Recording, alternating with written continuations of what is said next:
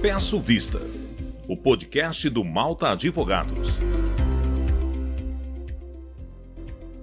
Olá, pessoal, sejam bem-vindos a mais um Peço Vista. Neste espaço, como vocês já sabem, nós tratamos das atualidades mais relevantes no campo do direito e da política, sempre guiados por especialistas. Bem, no ensejo do Outubro Rosa, esse episódio em especial tem uma finalidade muito clara: a de disseminar informações sobre o combate ao câncer de mama e ainda esclarecer os direitos que as mulheres acometidas por essa doença possuem em razão dessa condição de saúde. Para isso, eu recebo aqui com muita satisfação o Gabriel, coordenador de projetos e relações institucionais da FEMAMA, a Federação Brasileira de Instituições Filantrópicas de Apoio à Saúde da Mama. Gabriel, seja muito bem-vindo, é uma alegria tê-lo aqui hoje. Muito obrigado, Nathalie, muito obrigado. É um prazer estar no, no Peço Vista com todos vocês. É um prazer recebê-lo aqui. Bem, já dando início, introduzindo ao tema, o Outubro Rosa é um movimento, na realidade, internacional de conscientização para o controle de câncer de mama, que foi criado lá no início da década de 90. Aqui no Brasil, eu acredito que muitos não saibam, há uma lei de número 13.733-2018 que dispõe sobre as atividades da campanha Outubro Rosa. A lei ela disciplina que serão realizadas anualmente no mês de outubro atividades para conscientização sobre o câncer de mama, como por exemplo, aquela típica iluminação de prédios públicos com luzes cor-de-rosa, e ainda a promoção de palestras, eventos e atividades educativas. A data é celebrada anualmente com o objetivo de compartilhar informações, portanto, e promover conscientização sobre a doença, e ainda proporcionar maior acesso aos serviços de diagnóstico e de tratamento, contribuindo para a redução da mortalidade. E isso é tão fundamental porque o câncer de mama é o tipo mais comum entre as mulheres, no Brasil e no mundo, correspondendo a cerca de 25% dos casos novos de câncer a cada ano. Esse percentual para as brasileiras chega a cerca de 29%. Então, diante desse estado alarmante, surgem iniciativas como a FEMAMA, e aí eu passo a palavra a você, Gabriel, para explicar um pouquinho quando surgiu a FEMAMA e a proposta que a instituição tem. Então, Nathalie, é, a FEMAMA ela nasceu em 2006 no seminário Visão de Futuro, que foi promovido pelo Instituto da Mama aqui do Rio Grande do Sul, né, o IMAMA. É, a gente nasceu do inconformismo e da indignação com o cenário do câncer, né, da, da demora que os, que os pacientes têm uh, na hora de conseguir um exame, o próprio diagnóstico, o tratamento como um todo, é, toda a jornada deles há muita demora e às vezes falta de medicamento, enfim. A gente nasceu dessa indignação, né, de, de não, não querer que as coisas ficassem do jeito que elas ficam. E a, a, nossa missão é aumentar o acesso ao diagnóstico e o tratamento do câncer de mama para toda a população, né? Seja ela no SUS, principalmente, mas também no plano de saúde. E com isso, então, diminuir a mortalidade pela doença no Brasil. A gente atua em 18 estados, em 17 estados mais o Distrito Federal aí, eh, e o nosso foco principal é o, o advocacy, né? A gente influencia políticas públicas é, a nível nacional sobre câncer de mama. Então, a gente tem 70 ONGs associadas espalhadas em todo o Brasil nesses estados. E com isso, então, a gente une força, voz, conhecimento, especialistas para que uh, que é o que realmente nos move, né? Que é o amor pela vida. Então, é, essa é a FEMAMA em poucas palavras, vamos dizer assim. Maravilha, Gabriel. E eu ia até fazer esse destaque da atuação em relações governamentais que vocês têm, então, que é no âmbito da, do advocacy que você citou. Então, vocês ajudam, auxiliam na criação, formulação e aprimoramento de políticas públicas, não é mesmo? É, eu vi até um exemplo recentemente de uma das bandeiras que vocês vêm levantando em prol da inclusão de testes genéticos para mutação em BRCA1 e BRCA2 no SUS, que são esses testes capazes de identificar a predisposição ao câncer de mama. É por aí mesmo a atuação de vocês? Se você puder explicar um pouquinho. Claro, é exatamente essa a nossa atuação, Nathalie. É, a gente vem desde 2006, como eu falei, é, criando projetos de lei ou então sustando projetos de lei que não fazem sentido mais. É, atualmente, a principal bandeira né, para esse ano, que foi decidida em assembleia né, pelas ONGs associadas, é, é a, o novo PL, que ainda não foi protocolado, mas já está prontinho, saindo no forno, é, para oferecer acesso, então, no SUS, para pacientes de câncer, tanto para teste genômico quanto para teste genético. No caso do genético, seriam os, os de câncer hereditário, né? Que é aquele teste que a pessoa faz, né, para ver se tem o gene uh, que tem predisposição a ter câncer de mama e ovário. Foi o caso da Angelina Jolie lá muitos anos, alguns anos atrás, acho que 2013 ou 2015, ela fez o teste, viu que tinha alta probabilidade, porque ela tinha casos na família, e acabou por tomando medidas profiláticas, né, fazendo a mastectomia, das, é, mastectomia radical das duas mamas, tirar os ovários, enfim, ela teve uma informação, né, preditiva, né, de, de prevenção, é a, única, é a única maneira que a gente pode prever, né, o câncer de mama, é através desse exame. Então, a gente quer, nos próximos anos, né, que tramite essa lei no Congresso Nacional, para que, de fato, a gente tenha esse, esse acesso a esse exame uh, no SUS para todo mundo, né. E a FEMAMA, na verdade, a gente vem com conquistas há muitos anos. Ano passado, a lei dos 30 dias foi sancionada né, pelo vice-presidente da República em exercício, né, que é o Hamilton Mourão. É, a nossa, a doutora Mara Calef, que é a nossa presidente voluntária, nossa porta-voz, ela, ela esteve com ele em audiência, né, uh, para pedir então, porque já estava na mesa dele, né, para ser sancionada a lei dos 30 dias. E, para quem não sabe, né, oferece o prazo máximo para a realização de todos os exames diagnósticos no SUS em até 30 dias. Então, havendo uma suspeita, o paciente tem até 30 dias no SUS, né, regulamentado na lei, para que o diagnóstico realmente saia, né, que tenha uma confirmação diagnóstica, para que não haja 200 dias de espera no SUS, como é hoje, e continua sendo ainda, né, a, a, a demora, né, para conseguir o diagnóstico no SUS. Assim como a lei da notificação compulsória em 2018, a lei das drogas orais em 2013, 2012 a lei dos 60 dias, e dá um prazo máximo de 60 dias para início do tratamento no SUS. A lei da mamografia, então, que dá o direito a qualquer mulher no SUS, a partir dos 40 anos, de fazer a mamografia de rastreamento, que é aquela dos exames né, anuais, que se chama de preventivos, enfim, mas que são que, que os corretos seria falar de rastreamento. Então, a gente vem desde 2008, então, com diversas é, leis né, que já estão em vigor, muitas delas têm algumas barreiras, claro, mas é, esse é o trabalho da FEMAMA, então, influência em política pública. É sensacional e, na realidade, é um trabalho que está intimamente vinculado, associado a salvar vidas. Essas leis que vocês conseguiram a edição, e depois a gente vai tratar um pouquinho mais disso, é, é, todo esse trâmite que vocês se envolveram é, resultou, impacta diretamente na qualidade de vida de mulheres e homens, né? Porque os homens também são acometidos pelo câncer de mama, não é isso mesmo, Gabriel? Exatamente. É, 99% então dos casos de todos os anos, né, de novos diagnósticos de câncer de mama uh, são mulheres e 1% são os homens, né? Então, todos os anos são, de acordo com o INCA, né, o Instituto Nacional do Câncer, 625 mil novos casos de câncer acontecem no Brasil, né? Uh, então, só de mama especificamente, é, são 30% desses casos, que representa mais ou menos 66 mil pessoas, né? 66 mil mulheres e homens, claro.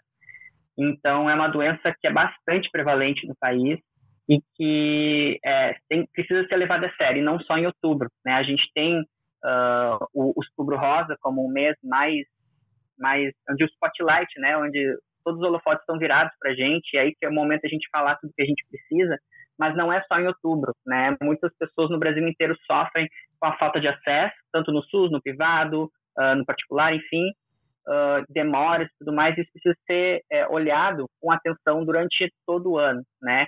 Mas graças uh, a oportunidades como essa, que a, que a FEMAMA está tendo aqui agora, a gente tem de poder expressar as nossas pautas e, de fato, conscientizar as pessoas, né?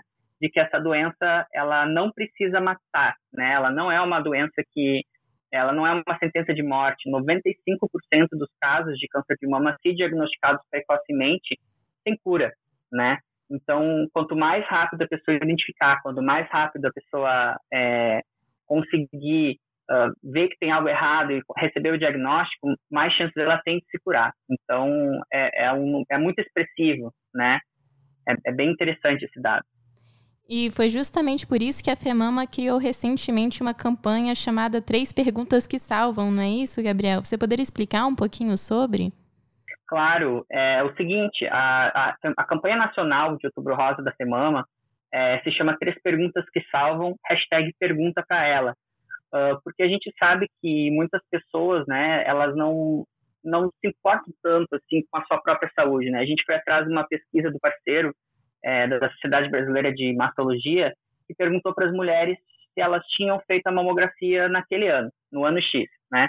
E muitas disseram que não fizeram, outras disseram que fizeram. As que não fizeram, eles perguntaram o porquê. Então, é, os, os casos são muito, muito interessantes, né? Ah, porque eu não sei como é que faz, eu não sei onde pega, eu tenho medo de fazer, né? Ah, eu já fiz, dói, dói muito, é, aperta demais, eu tenho medo. Ou então minha amiga disse, foi, fez, disse que é complicado, não, né? Ou não tenho acesso. Então são, foram muitos os, é, os motivos pelos quais as mulheres, especialmente, claro, é, não foram realizar o exame de mamografia. Então, a gente pensando nisso, a gente criou né, essa campanha Outubro Rosa Nacional, entre quase todas as nossas ONGs aderiram à campanha, né, uh, e está em todo lugar, todas as nossas redes sociais, que diz então que uma em cada 12 mulheres vai ser diagnosticada com câncer no Brasil. Então, é, com 95% de chances de cura, é, é preciso que o diagnóstico precoce ele seja de fato é, oferecido, né? Tanto que as pessoas tenham acesso, quanto também que as pessoas procurem, né? Não adianta também uh, ter acesso muitas vezes e a, a mulher acaba não procurar. Então é importante o casamento das duas coisas. E a gente quer que a gente quer fazer um apelo para todas as pessoas, homens e mulheres, né? Quando a gente ama alguém, a gente quer fazer alguma coisa para demonstrar esse amor, né?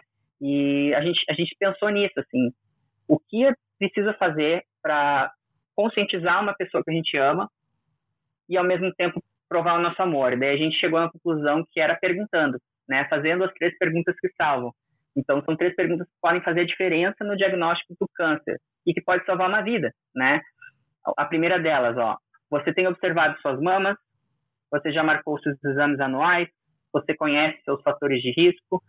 Muitas pessoas, até meus pais, minha, quando eu falei para minha mãe, ela falou: "Putz, estou atrasado com os meus exames, ainda não fiz".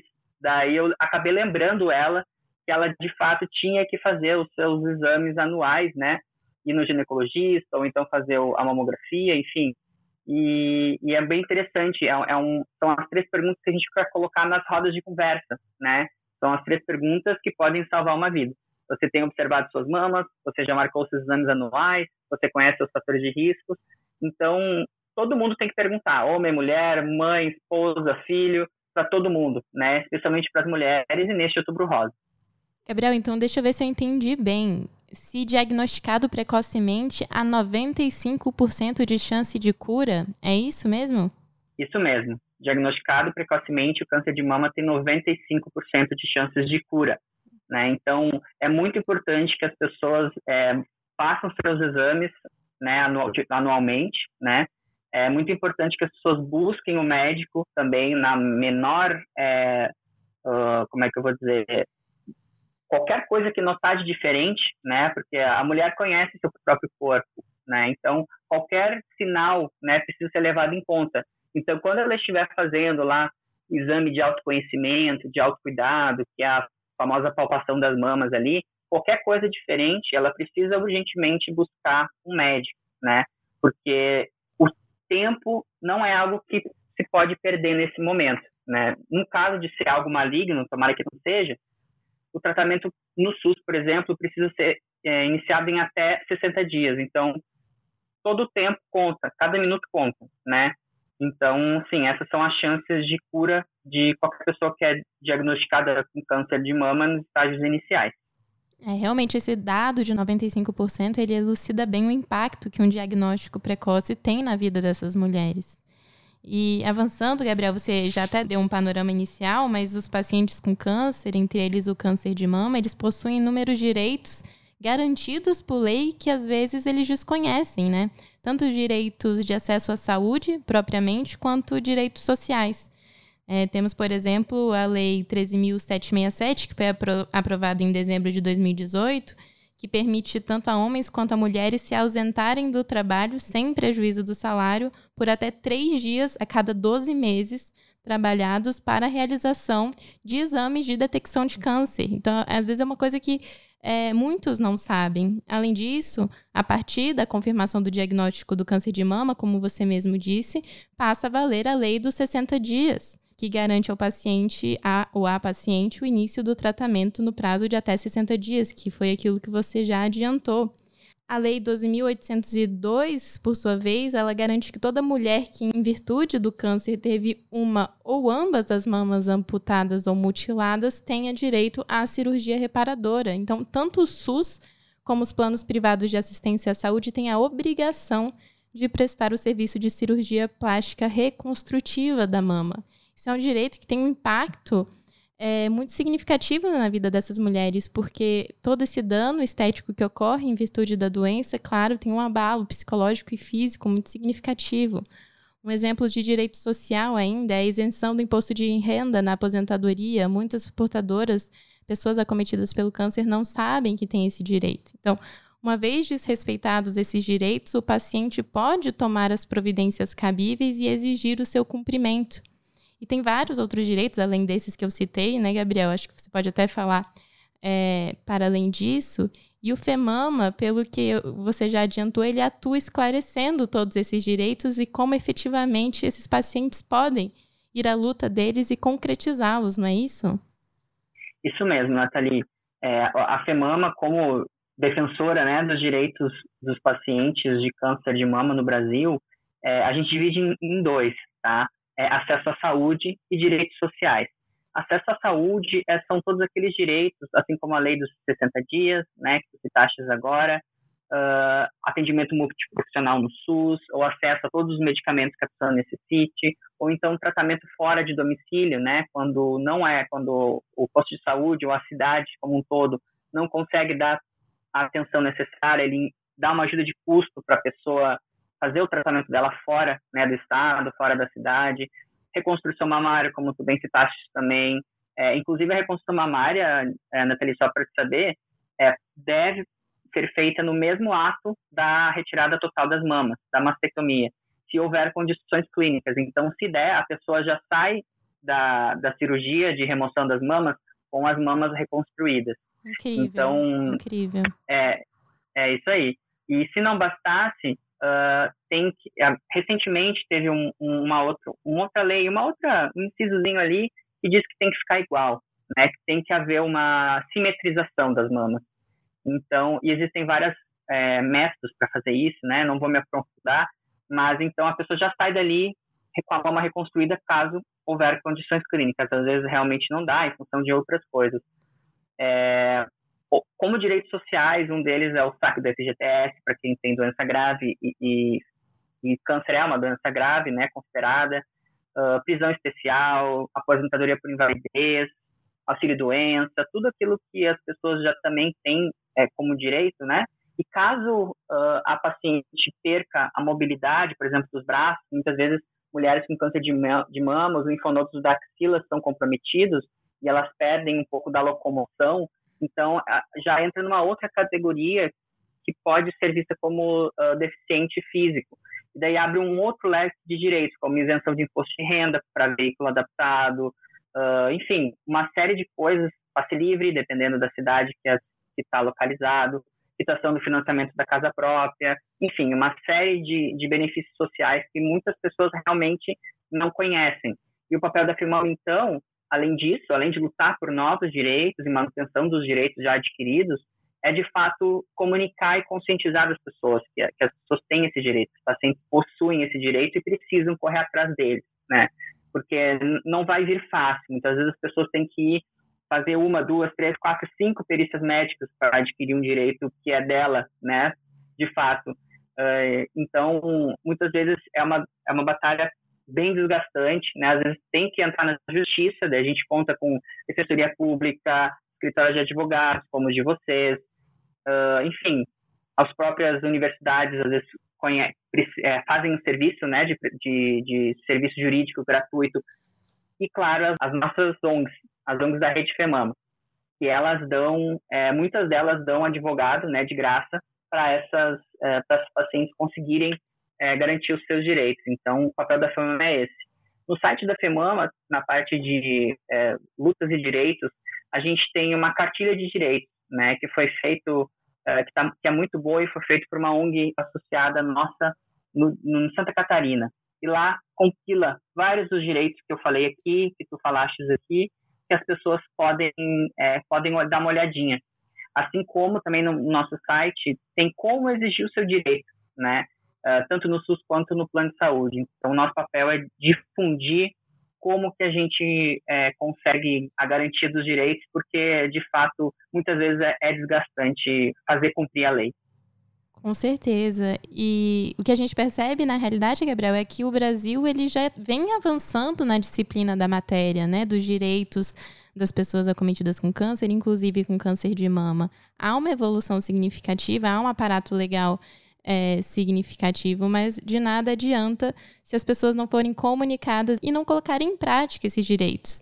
Também é relevantíssima a atuação com o legislativo, seja em nível federal, seja em nível estadual, para é, formular novas políticas públicas e aperfeiçoar essas que já existem, que é justamente o trabalho maravilhoso, excepcional que vocês vêm fazendo. Com certeza. É, é, o Brasil é um dos, dos, países onde mais a gente consegue enxergar que existe mesmo é, pessoas trabalhando, o terceiro setor, ONGs trabalhando é, por mais direitos, né? E, e, e, é muito importante estar próximo dos decisores políticos, assim como a FEMAMA faz, né?